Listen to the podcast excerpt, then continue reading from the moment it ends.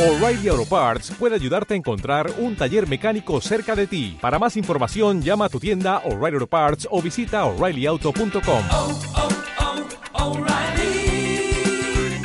oh, Parts.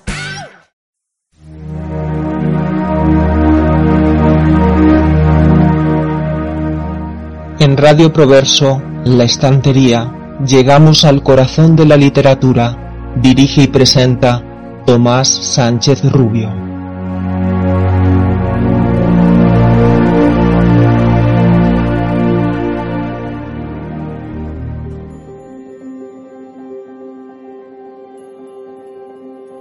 Nadie, sin duda, prestará fe a esta narración, titulada La Esfinge de los hielos. No importa, en mi opinión conviene que vea la luz pública, cada cual es libre de prestarle o no crédito. Difícil sería, tratándose del comienzo de estas maravillosas y terribles aventuras, imaginar lugar más apropiado que las Islas de la Desolación, nombre que les fue dado en 1779 por el capitán Cook. Después de lo que vi durante mi estancia en ellas en 1809, puedo asegurar que merecen el lamentable calificativo dado por el célebre navegante inglés. Con decir Islas de la Desolación, todo está dicho. Sé que en la nomenclatura geográfica se las conoce con el nombre de Kerguelen, generalmente adoptado para este grupo, comprendido entre los 49 grados 54 minutos de latitud sur y 69 grados 6 minutos de longitud oeste, nombre que se justifica por el hecho de que en el año 1772 el barón francés Kerguelen fue el primero que señaló estas islas en la parte meridional del Océano Índico.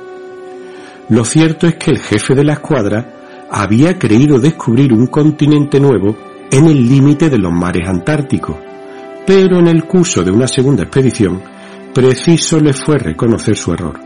No había allí más que un archipiélago.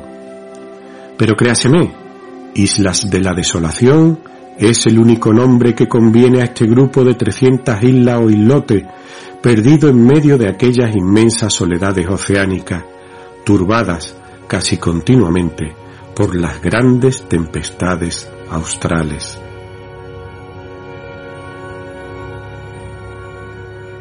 Como ha quedado claro al comienzo del texto que acabamos de leer, se trata este del comienzo de la novela de Julio Verne, La Esfinge de los Hielos, concretamente el capítulo primero, titulado Las Islas Kerguelen.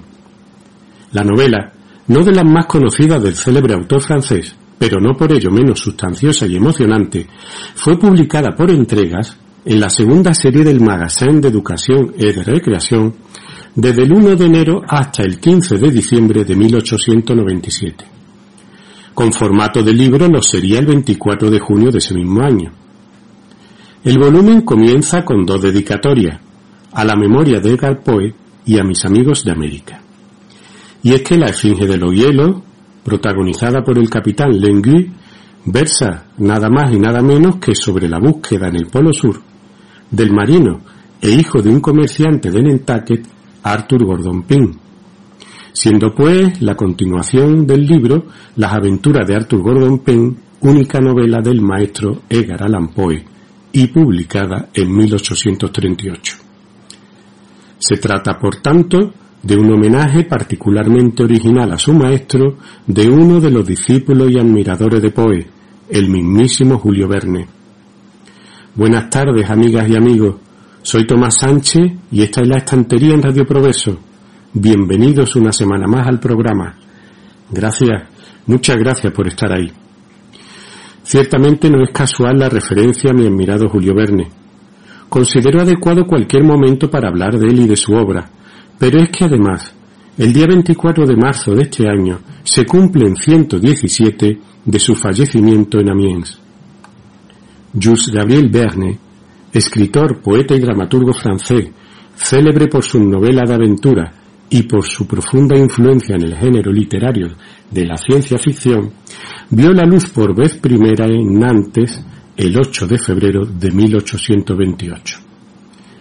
Paciente de diabetes desde hacía varios años, Verne murió en su hogar, sito en el Boulevard Longueville 44, esquina Charles en el actual Boulevard Julio Verne de Amiens, un 24 de marzo, como hemos dicho antes, de 1905. Nacido en una familia acomodada, estudió para continuar los pasos de su padre como abogado, pero muy joven y para disgusto probablemente de los suyos, decidió abandonar ese camino para dedicarse a la literatura.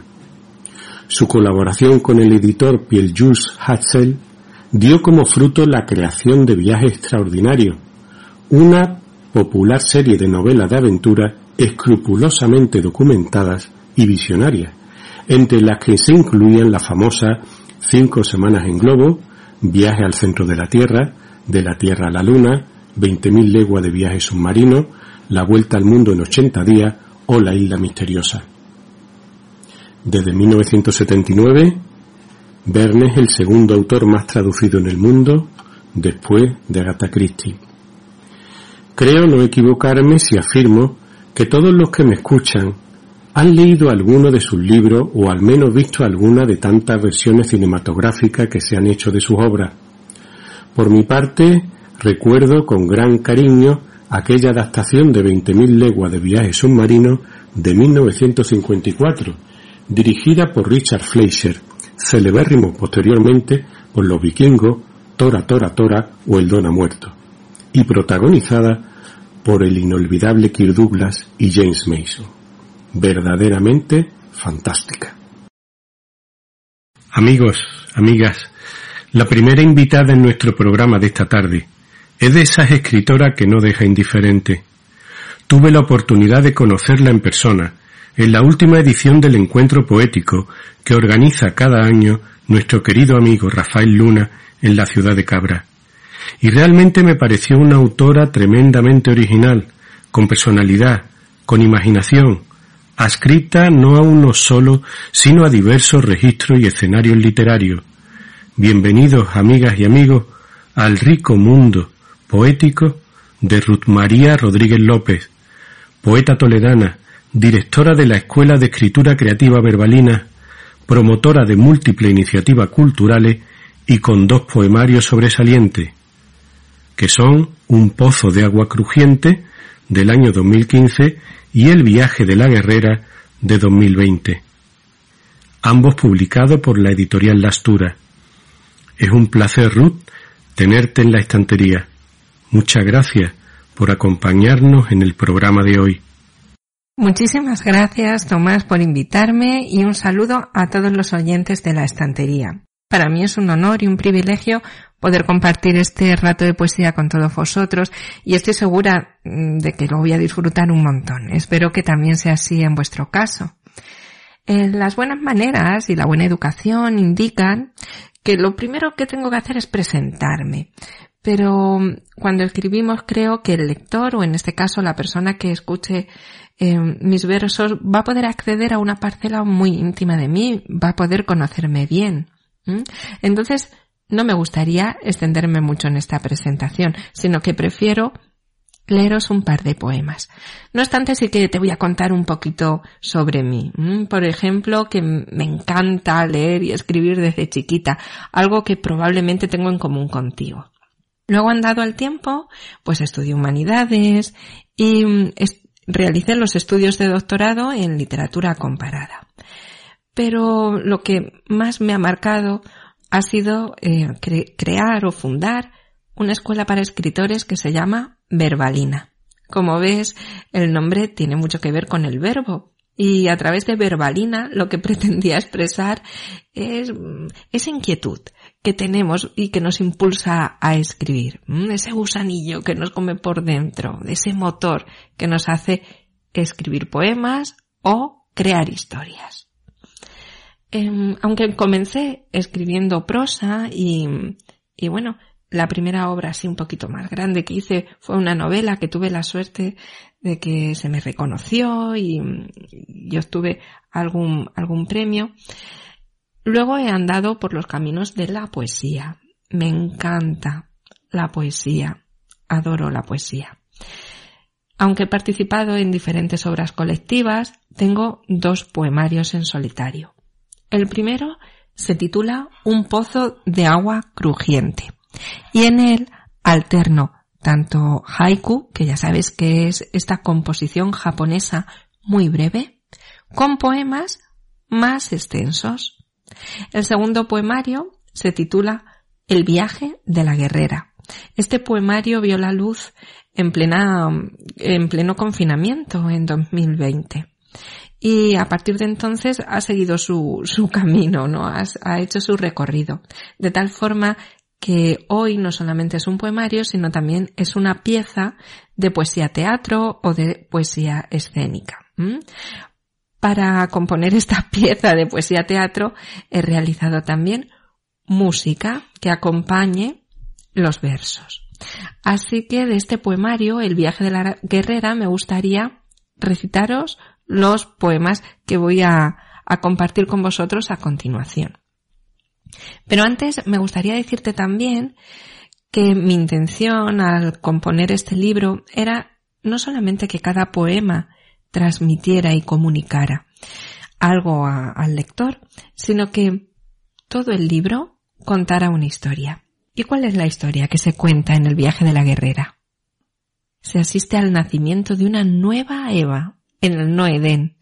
Esta nueva Eva tiene como mentoras a la loba, la serpiente y todas las madres y hermanas que nacieron antes que ella.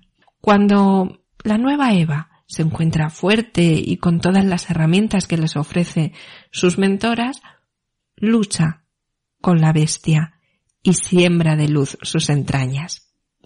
El primer poema que, que me gustaría compartir con vosotros se titula La vieja loba y habla de la mentora de la loba y también del nacimiento de Eva.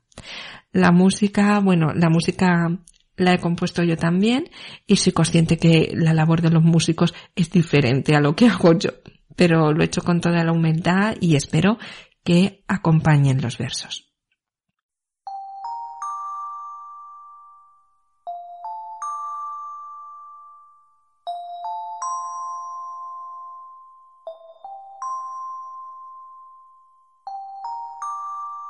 La vieja loba deambula por el páramo desamparado. El viento la recoge en el hueco de su mano y destrenza las agujas argentadas de su lomo. Un ojal de plata taladra el negro firmamento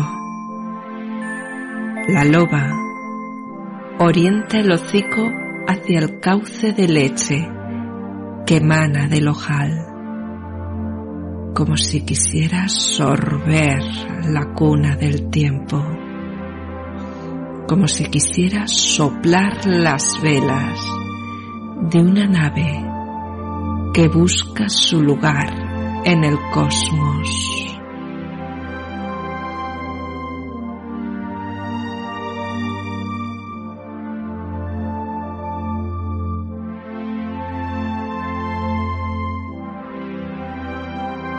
Ella aúlla. La vieja loba sacude la sal de su cabeza y alza su pata delantera, la izquierda, para iniciar la última travesía por la llanura incendiada.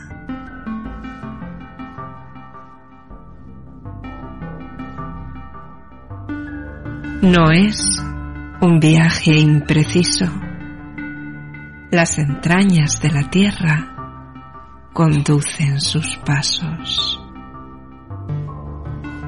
La vieja loba sabe que bajo sus huellas está el canto de las que amamantaron antes que ella a Caínes y Abeles, a Rómulos y Remos.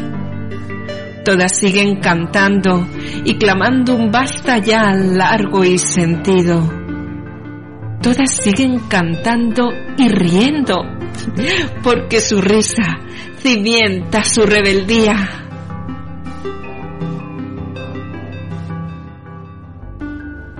La bestia puede incendiar la llanura, pero no puede extirpar el legado de una sonrisa.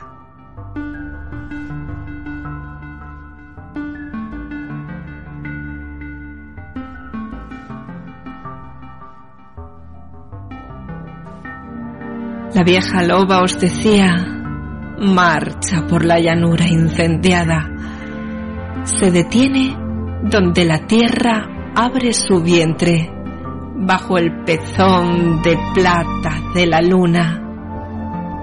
Acerca su hocico a esa hendidura matriz. Huele a vida.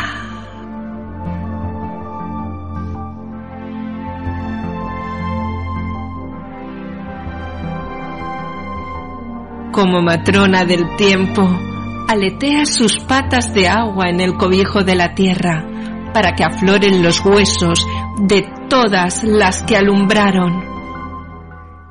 Tras el delicado parto, acuna los huesos uno a uno entre sus fauces para llevarlos al pie del árbol calcinado en medio del Noedén.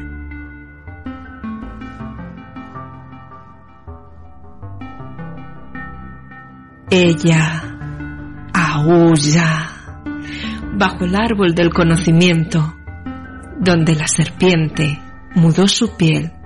La vieja loba compone con los huesos de todas ellas el esqueleto de una nueva mujer, hija y hermana. E inicia su danza y eriza las agujas de su lomo, de sus patas, de su cuello como si quisiera perforar todos nuestros universos y filtrarse por ellos con el arrebato de una descarga eléctrica.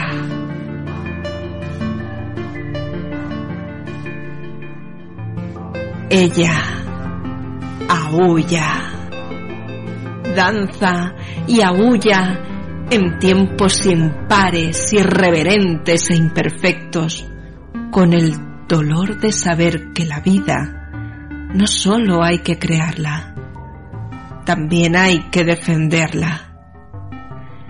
Basta ya de Caínes y Abeles.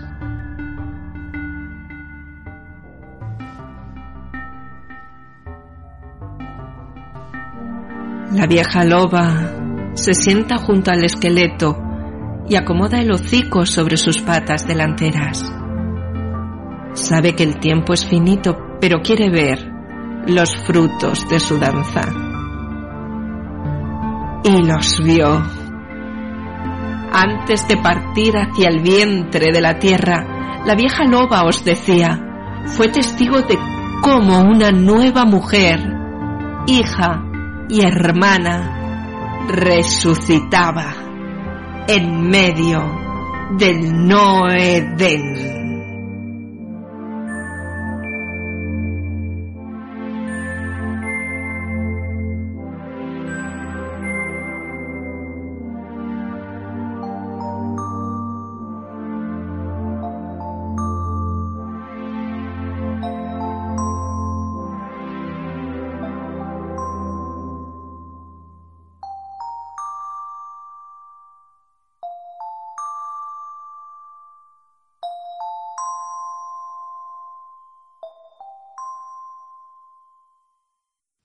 Espero que te haya gustado el poema de la loba. Ahora me gustaría recitarte otro, y es el poema Para que nazca un sol. En este poema se interpreta el momento en el que la guerrera, nuestra Eva, se encara y lucha contra la bestia.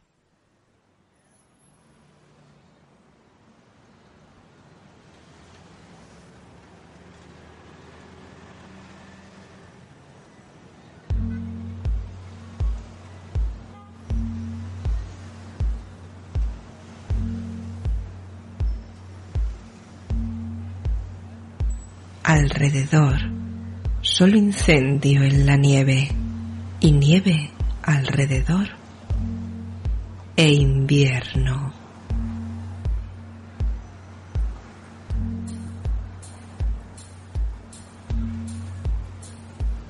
La guerrera ya no pisa la piel de la tierra. Las escamas de asfalto arañan sus pies desnudos.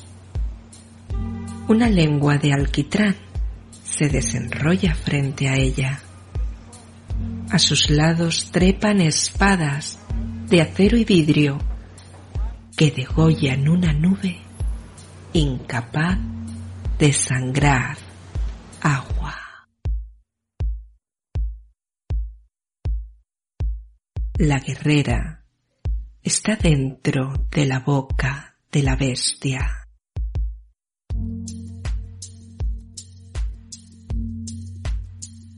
Alrededor solo niebla en las calles y calles alrededor y humo.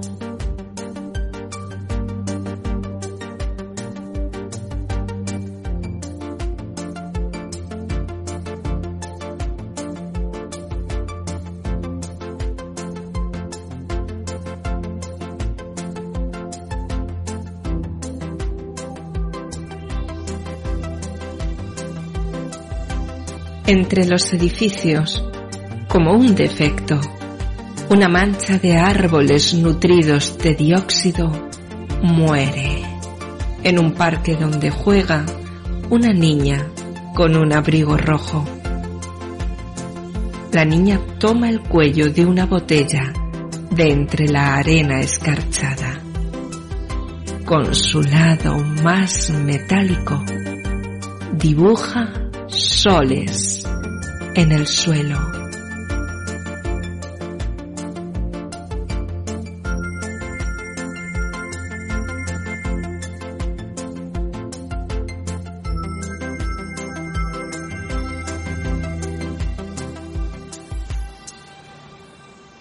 Alrededor, solo vejez en los vehículos y vehículos alrededor.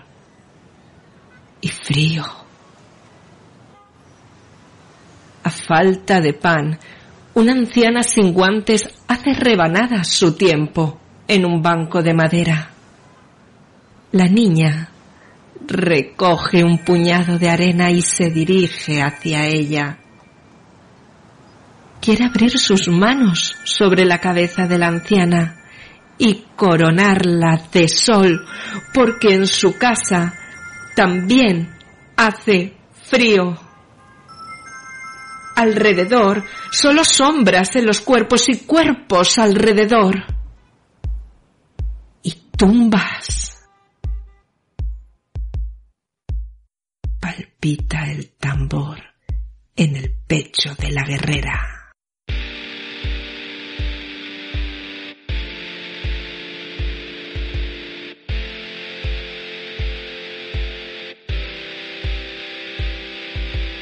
Como la serpiente, la anciana se desprende de su piel para amamantar a la niña con la leche de la loba. ¿Cuántas mujeres hacen falta para que nazca un sol?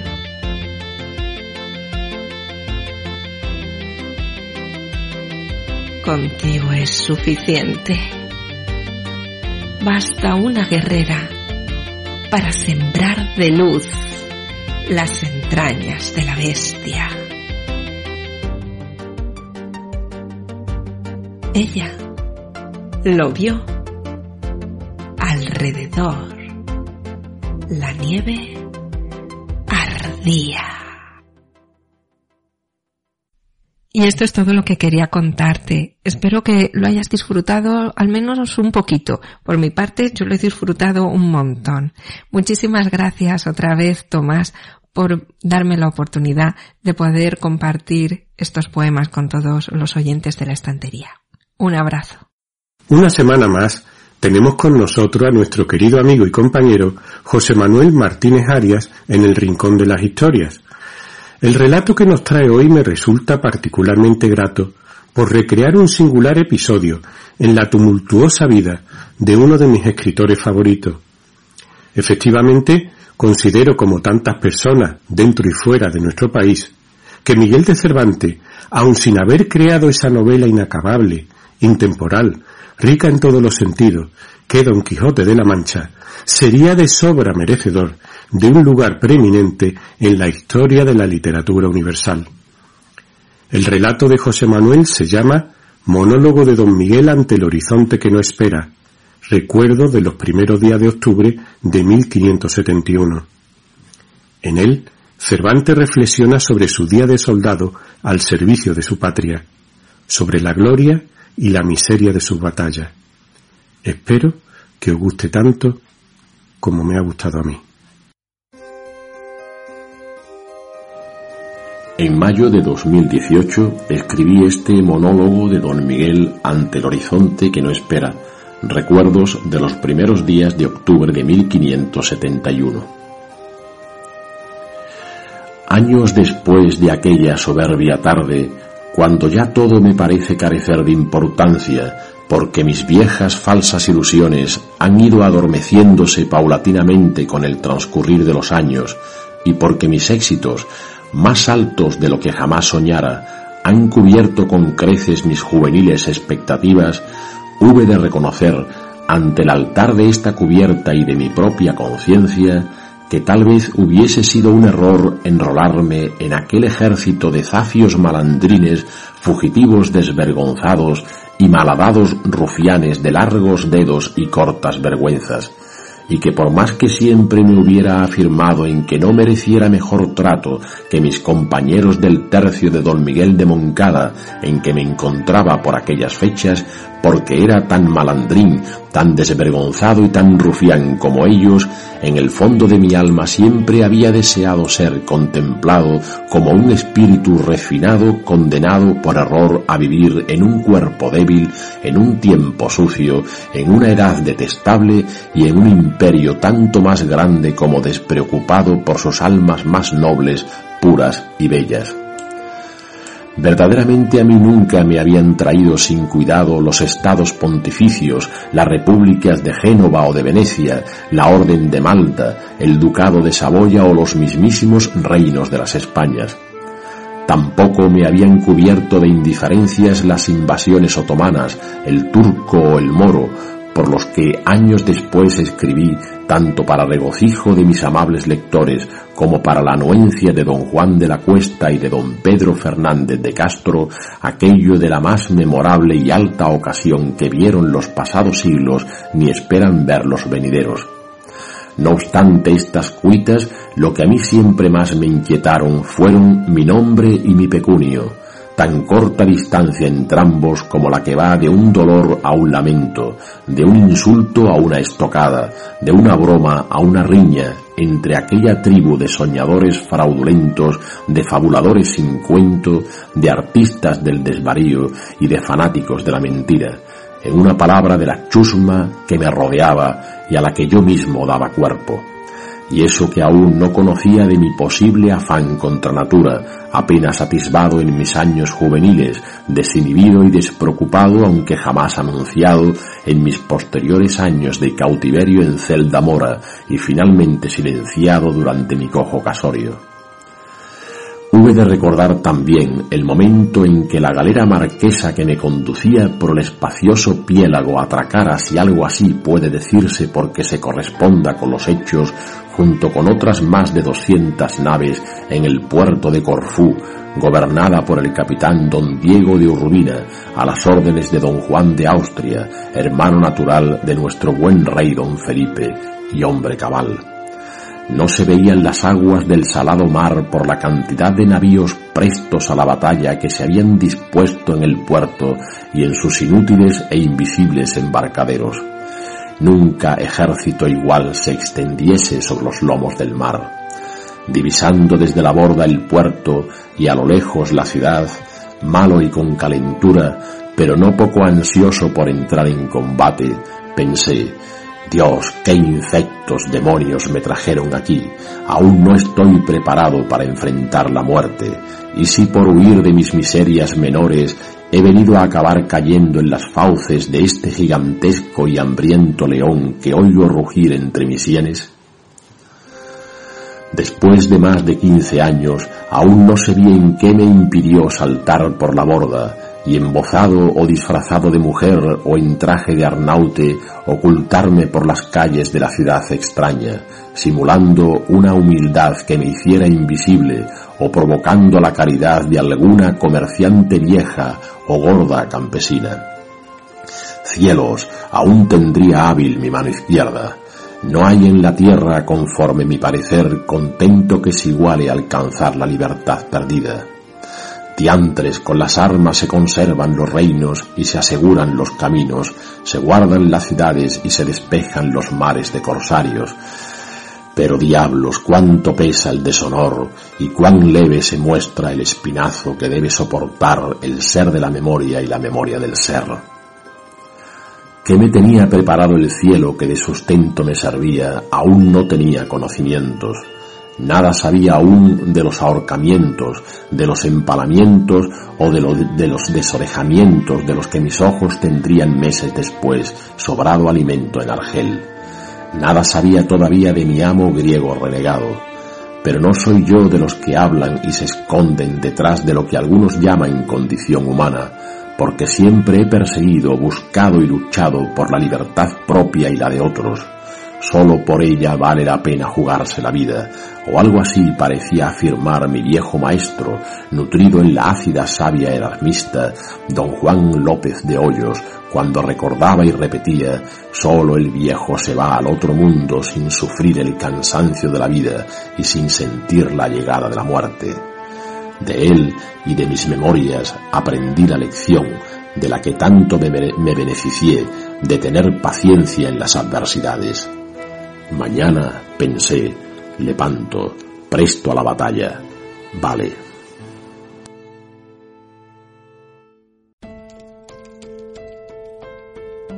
Hoy, en la sección desde la raíz de la estantería, trataremos del origen, la etimología, de una serie de conceptos que consideramos abstractos por cuanto no se perciben en sí mismos, sino más bien son los efectos que producen en nosotros los que solemos tener bastante claro. Empezaremos con la palabra soberbia y derivado. La palabra soberbio, con una sonorización de la P intervocálica, proviene del latín superbus, el que está por encima, el altanero. Superbus es un derivado de super, adverbio, preposición y prefijo, que significa por encima. Esta superbia del latín es aquella gibris de la mitología griega, aquella desmesura o arrogancia de quienes creen sentirse superiores incluso a los mismos dioses, y que esto le harán pagar caro en muchas ocasiones. Lo contrario a la soberbia, la humildad, proviene asimismo del latín. Deriva la palabra humilitas de humus, que significa tierra, a la que se ha unido el sufijo itas, que indica una cualidad del ser. La humilitas, por tanto, es estar al nivel del suelo, de ahí que humillarse en nuestro idioma tenga primitivamente el significado de ponerse de rodilla como símbolo de veneración y sumisión. El desprecio es la falta de estima y afecto. Proviene del prefijo des, que indica una negación, sobre la palabra pretium del latín, que significa, como todos sabemos, precio, recompensa. En cuanto al término generosidad, diremos el generosus, el generosus en latín, significa abundante en nobleza. Sus componentes léxicos son genus generis, que significa eso, estirpe, linaje, nacimiento, más el sufijo oso, que indica abundancia y que lo encontramos en acuoso, dadivoso, etc. La gratitud proviene del latín gratitudo, gratitudinis, con el sufijo tudo, propio de cualidades. Gratitud es la cualidad del que es gratus, es decir, agradable, bien recibido, agradecido. En la Biblia, la gratitud es el sentimiento de valoración y estima de un bien recibido espiritual o material, el cual se expresa en el deseo voluntario de correspondencia a través de las palabras o de un gesto. Deja claro la Biblia que la gratitud es un sentimiento y no una obligación. La palabra estética proviene del griego aestheticae, forma femenina del adjetivo aestheticos. En latín, estética significa dotado de percepción o sensibilidad, lo perceptivo, lo sensitivo. Así pues, lo estético no sería ni más ni menos que lo que afecta, lo que llega a nuestros sentidos. Y terminaremos esta tarde con la palabra azar, formalmente una palabra muy hermosa como todas las que tienen un origen árabe.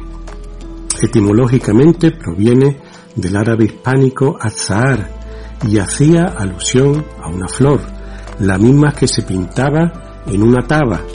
Ya sabéis, las tabas son esos huesos astrágalos de oveja o cabra que se utilizaban antiguamente para jugar de forma parecida a los dados.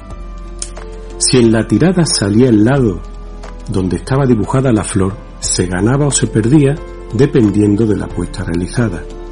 De ahí que finalmente la palabra azar se relacione con la buena o con la mala fortuna.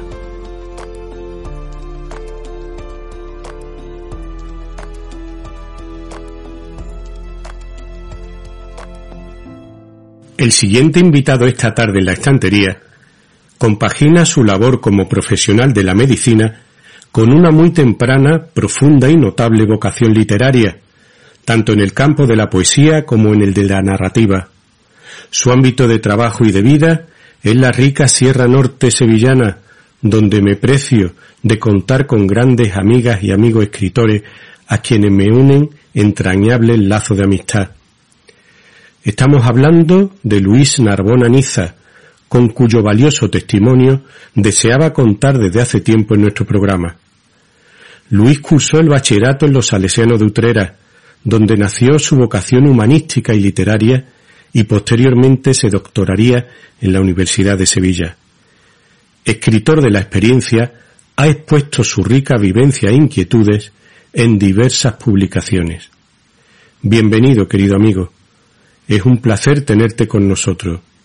Mil gracias, Luis, por acompañarnos en el programa de hoy.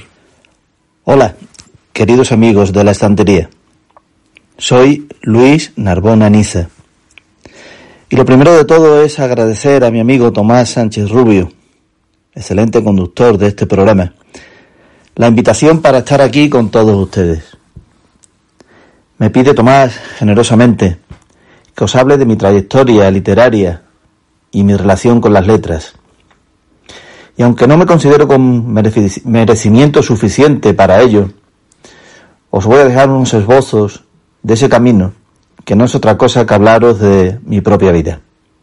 Porque desde que tengo uso de razón y recuerdo, siempre, siempre mantuve una muy buena relación con mis queridas letras. Cuando en ocasiones me preguntan en reuniones con amigos o en reuniones profesionales a qué me dedico o, qué es lo que hago, o, en fin, esas cosas de, barra de bar, me gusta definirme como médico de profesión y literato de vocación. Médico porque hace casi 40 años que, ejerzo esta bendita profesión. Y literato porque mi vocación grande y mi ilusión fue siempre andar por el mundo de las letras. Aunque esto no es nada original, conozco muchísimos compañeros que, que comparten el humanismo de, de la medicina y de la literatura y la pasión por ambas profesiones, porque pienso que el médico siempre debe ser un humanista en ese profundo concepto de humanidad que el término tiene. En mis tiempos de niño, allá por los años 60, aprendíamos a leer y a escribir con muy temprana edad. Ha cambiado mucho la educación desde entonces y no me atrevería yo a decir que para mejor, pero cada tiempo y cada generación tiene sus sistemas educativos y, y sus propios problemas. Por ejemplo, conservo como un tesoro un examen de preescolar consistente en un dictado, donde a mis cuatro años y pocos meses, y con letra muy vacilante, claro, ya ponía hasta los acentos en las palabras. Hoy, por desgracia, esto resulta del todo impensable e imposible. Y no porque la capacidad de las personas y, de los niños sea menor que la nuestra, que probablemente sea hasta mayor, sino porque las exigencias del sistema así lo hacen. Y parece como si eso de aprender a leer y a escribir y poner bien la, la ortografía y la caligrafía haya quedado un poco anticuado, aunque ahí discrepo enormemente de, de la cuestión educativa. Así que muy joven entré en contacto con, con las letras y con la lectura, y mi propensa capacidad de ensoñación hizo el resto. Primeros libros, de cuentos, de aventuras, mi primer premio literario en un concurso muy famoso en aquella fecha que, que organizaba una marca de, de, bebidas refrescantes y que todos los que tenemos una edad pasamos por ahí. Recuerdo que en aquel concurso gané una cámara Kodak Instamatic, una cámara de fotografía que aún conservo y que anda por casa en algún en alguna estantería. Se trataba de hacer una redacción de, de, los pueblos, de tu pueblo. Y ahí tocaron mi, mi fibra sensible porque mi pueblo me ha marcado enormemente en mi vida y sigue siendo el eje y el camino por el que transito. Desde allí muy joven, con nueve años, partí a un internado y, y, tuve la suerte, la enorme suerte, de que encontré los medios necesarios para desarrollarme tanto intelectual como personalmente. Allí había una buena biblioteca, buenos maestros y uno en especial que era mi, mi profesor de, de, lengua y literatura y que marcó para siempre mi, mi trayectoria. Nunca agradeceré lo que merece a mi querido amigo José Miguel. Por tanto, tanto como me ha dado a través de los años. No, le ha, no he dejado de leer desde entonces y tampoco de escribir, aunque no todo lo que hubiera querido. Porque el devenir de, de las cosas y de la vida te lleva por, por caminos que, que a veces no son los que, los que tú hubieras elegido, pero no hay más remedio que transitarlos. Así allí descubrí a mis primeros poetas, mis primeros libros, mis primeras sensaciones y conocí pues autores como Becker, como Cervantes, como Calderón, como Lope, como Góngora, como Espronceda, como Jorge Manrique. Todos ellos marcaron poco a poco el devenir de, de mi pasión literaria y de mi forma de, de escribir. Y así recuerdo cosas como del espejo de vuelta la mirada, dibujando una faz que ya no es.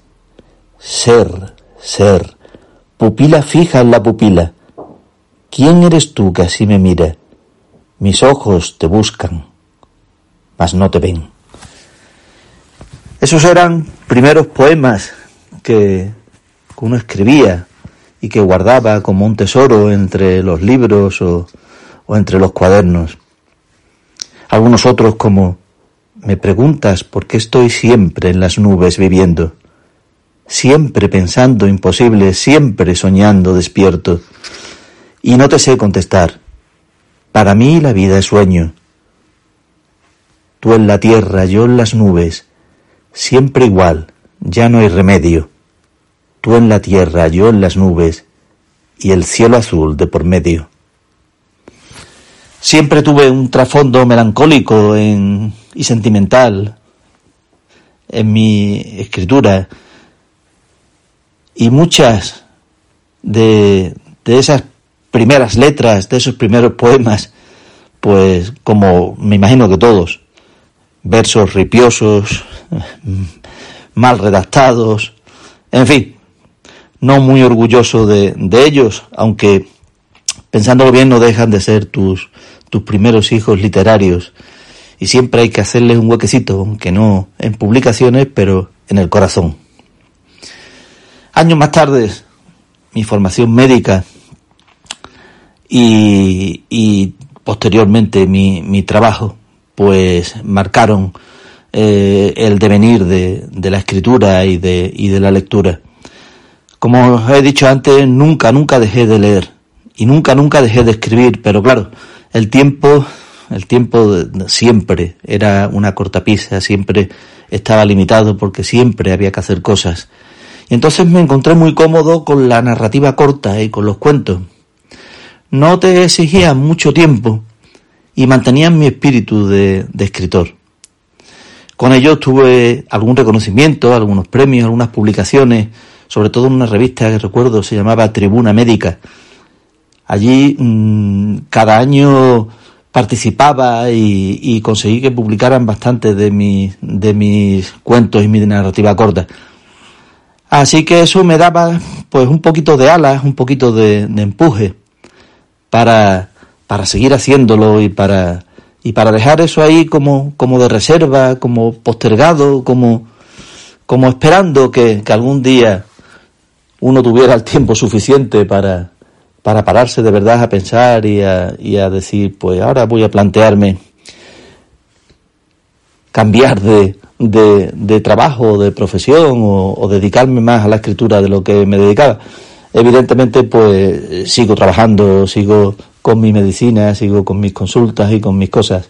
Y, sigo escribiendo, eso es cierto, sigo escribiendo hasta que conseguí publicar en el 2013 mi primer poemario, que se llamaba Cuando ya no fluyen las palabras, del que, bueno, eh, no, no puedo renegar. Es mi primer hijo y quedé contento con él. Quedé contento con él y, y, no me arrepiento de, haberlo escrito, aunque evidentemente después ha cambiado mucho mi, mi forma de escribir y, mi forma de, de encarar la, la, creación literaria. Aquí en, en mi pueblo, Alanís, un pueblecito pequeño de la Sierra Norte de Sevilla. También tuve la fortuna de que, de que mm, hubo una, una, pequeña explosión de, cultural y literaria y se fundó y se formó una asociación literaria que se llamaba Alas, Alas de Alanís, que posteriormente pasó a denominarse Alas de Sierra Morena. Fue entonces cuando, cuando me di cuenta de que, de que tenía que, que soltarme más, de que tenía que sacar fuera parte de eso que tenía dentro. Y, y lo fui haciendo, lo fui haciendo, fui escribiendo, fui participando en, en certámenes, fui acudiendo a, a presentaciones, a, a reuniones, a, a, eventos literarios y poquito a poco pues le di un poco de forma a ese a ese sentimiento y a, y a esa a esa fuerza interior que me empujaba hacia la escritura. Participé en, al, en algunos jurados de, de, premios literarios de la zona, como el Juan de Castellano, el Leopoldo Guzmán, el Andrés Mirón de Guadalcanal. Y, y bueno, pues fui, creo, creciendo en el, en el tema poético hasta llegar a, a la actualidad donde tras mucha lectura, mucha, mucha lectura, sobre todo de, de, poemas y de poetas contemporáneos, con los cuales además he conseguido ahora con las redes sociales establecer una relación de amistad virtual, porque el tema de la, la amistad pues es, es, bastante amplio, pero esa amistad virtual eh, te permite conocer gente muy diversa, incluso gente allende los mares, de, de, la otra parte del charco con los que con los que eh, algunas veces hablo y, y, llego hasta a intercambiar eh, proyectos literarios y y sensaciones en el fondo sobre lo que es la poesía sobre lo que es la poética actual sobre lo que lo que es en realidad la vida porque mm, en fin los que tenemos esta pasión, este don o esta, este empuje hacia, hacia leer, hacia escribir, hacia, hacia la belleza o lo que tenemos cierta forma de ver las cosas, pues no debemos de, de esconderla ni debemos de dejarla en el tintero. Así que ahora no, nos dedicamos un poco a eso, a, a compaginar la pasión literaria con otro hobby muy importante que, que en los últimos años he, he, desarrollado, que es la fotografía. Y, y bueno, pues a, a, través de las redes sociales suelo publicar muchas fotografías de este entorno privilegiado de mi pueblo, en la Sierra Morena sevillana, acompañado de, de algunos poemas, de, de, algunas letras más extensas, más cortas. Eh, he tenido también la suerte de colaborar con una poesía, una poesía, una una publicación poética, se llama Poesía y Métrica Iberoamericana, que, que tuvo a bien llamarme para que les mandara parte de mi producción y han publicado. Y ahora tengo en imprenta otro libro más maduro, más personal, más íntimo, de otro tipo de, de poesía que, quiero publicar y que quiero que aparezca durante este año 2022. Os voy a dejar a leer un par de, poemas de ese libro y con ello no os doy más la tabarra, me despido de ustedes y agradezco una vez más a, a Radio Proverso, al programa de la estantería y al amigo Tomás Sánchez Rubio la ocasión de, de contar con, con este pobre escritor y, y, médico de profesión, aunque literato de vocación. Aún recuerdo mi niñez entre las calles tranquilas de mi pueblo. Recuerdo sus casas blancas y las montañas doradas de mis sueños. Recuerdo las largas horas y las monótonas tardes del invierno. Y entre recuerdo y recuerdo, Muchas veces me pregunto, ¿por qué dejaría yo de ser pequeño? Cuando la muerte muera. Llegará el día, cuando la muerte muera, cuando no haya nada que matar, que la pobre parca rememore sus andanzas. ¿Acaso se pregunte para qué vino? ¿Quién la creó? ¿El porqué de su existencia? Tal vez no encuentre la respuesta. El cristal del espejo se habrá roto en mil pedazos y se ven en sus ojos con algo parecido a una lágrima furtiva que le oculte para siempre el horizonte. Pobre, siempre ataviada en su negror, con su pesada carga de guadañas, siempre seria y circunspecta, escondida tenaz entre las sombras, protagonista cruel de esta película. ¿Qué pensará al saberse inútil, inservible, desechada como sus víctimas, polvo inaccesible como ellas? Algún día, cuando la muerte muera, alguien sonreirá por fin y desde su palco cenital, privilegiado, a salvo de más ruegos y preguntas, pensará seriamente que aquello se le fue de entre las manos.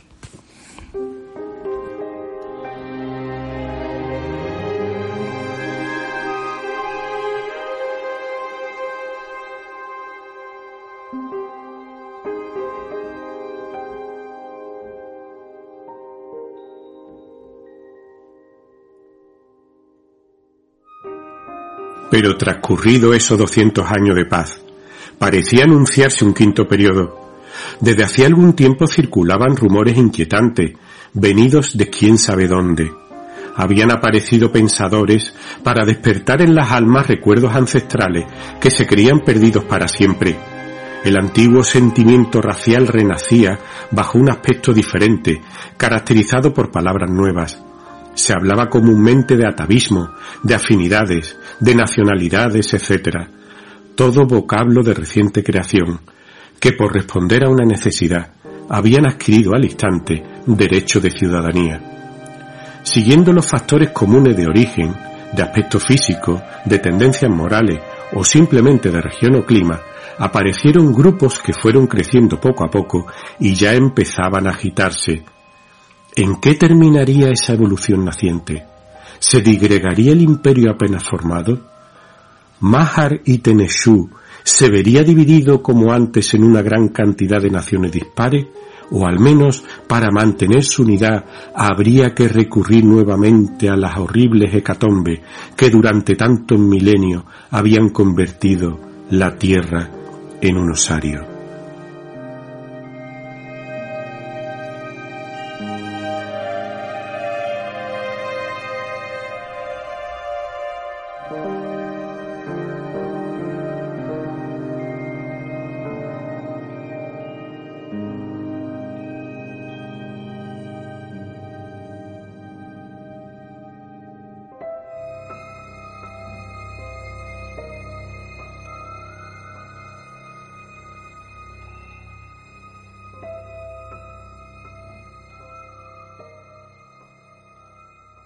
Como es costumbre en la estantería, hemos querido enlazar el final con el comienzo del programa, recordando un fragmento de otra obra de Julio Verne, que tampoco es de las más conocidas.